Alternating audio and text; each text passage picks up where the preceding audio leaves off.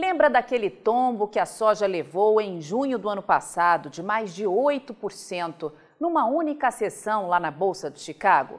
Pois então, aconteceu quase igual nesta terça-feira. E se já estávamos achando soja abaixo de 14 dólares por bushel uma piada, imagina só beirando 13 dólares por bushel, como vimos acontecer hoje.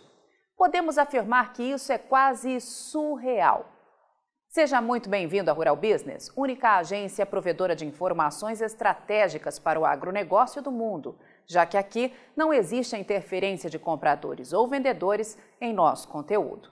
Rural Business, o amanhã do agronegócio, hoje. Com a palavra Tânia Tosi, analista-chefe e estrategista da equipe de grãos aqui da Rural Business, responsável por esta análise.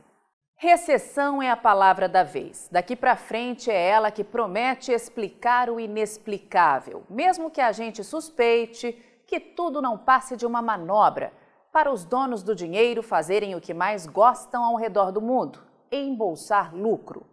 Muitos torcem para que a Rural Business jogue a toalha e peça aos assinantes que façam o mesmo, pois sabem o peso que nossas análises de mercado têm para pender o mercado da soja para um dos lados.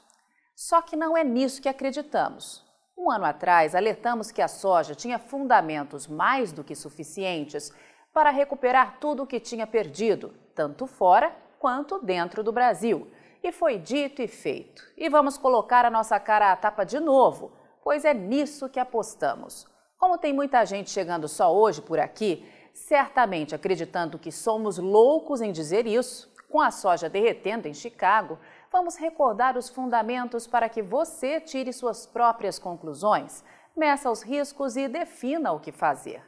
A primeira coisa que não dá para esquecer é que a América do Sul, responsável por produzir 55% de toda a soja consumida no mundo, portanto mais da metade, sofreu a maior perda de produção da sua história este ano.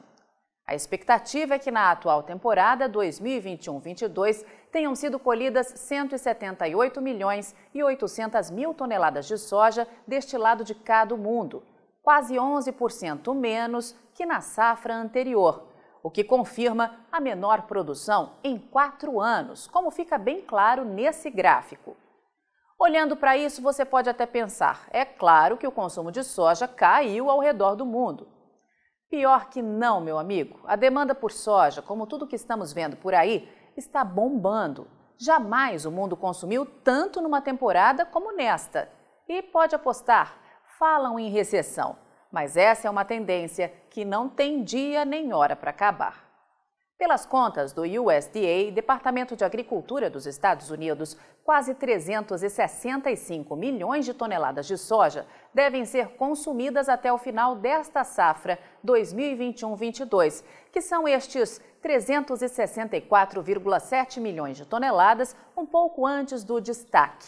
Para uma produção, vale lembrar, quase 13 milhões de toneladas abaixo disso. E como pode ver, a expectativa para a nova temporada é de forte aumento mais uma vez. O USDA projeta que o mercado mundial vai precisar de 377 milhões e 900 mil toneladas de soja para atender o seu consumo na nova temporada 2022-23, o que confirma 14 anos de recordes ininterruptos. Tá bom para você? Só que para isso, meu amigo, três países precisam garantir produção recorde. E é aí que está a chave desse cofre, pois nenhum deles conseguiu ainda essa proeza. Estão todos longe, muito longe disso.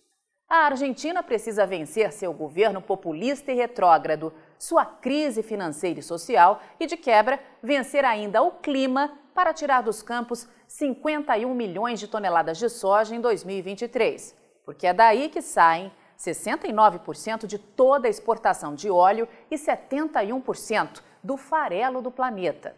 A Argentina é hoje um zero à esquerda na exportação de soja em grão. Aliás, dois zeros, pois está sendo forçada a importar soja para garantir seus compromissos. Só que se a produção cair ainda mais, o que já vem acontecendo por três anos seguidos, a indústria local não terá como garantir o abastecimento mundial. E aí, meu amigo, só restam duas alternativas. A primeira é esse fazendão chamado Brasil, que este ano sofreu a maior quebra de produção de soja da sua história e que, mesmo aumentando a área de cultivo, terá que contar com a mãe natureza para que o sonho esperado pelo USDA se torne realidade. Aliás, sugerimos que sente-se para ver os números. Para que o mundo consiga aumentar em 11 dias, ouça bem isso, 11 dias, sua capacidade de abastecimento, só o Brasil terá que colher 149 milhões de toneladas de soja em 2023, quase 10 milhões de toneladas a mais que a máxima colhida em 2021, de 139 milhões e meio de toneladas, e 18% mais do que conseguiu tirar dos campos agora em 2022, que foram 126 milhões de toneladas apenas. E não é tudo, só a safra do Brasil não resolve essa parada.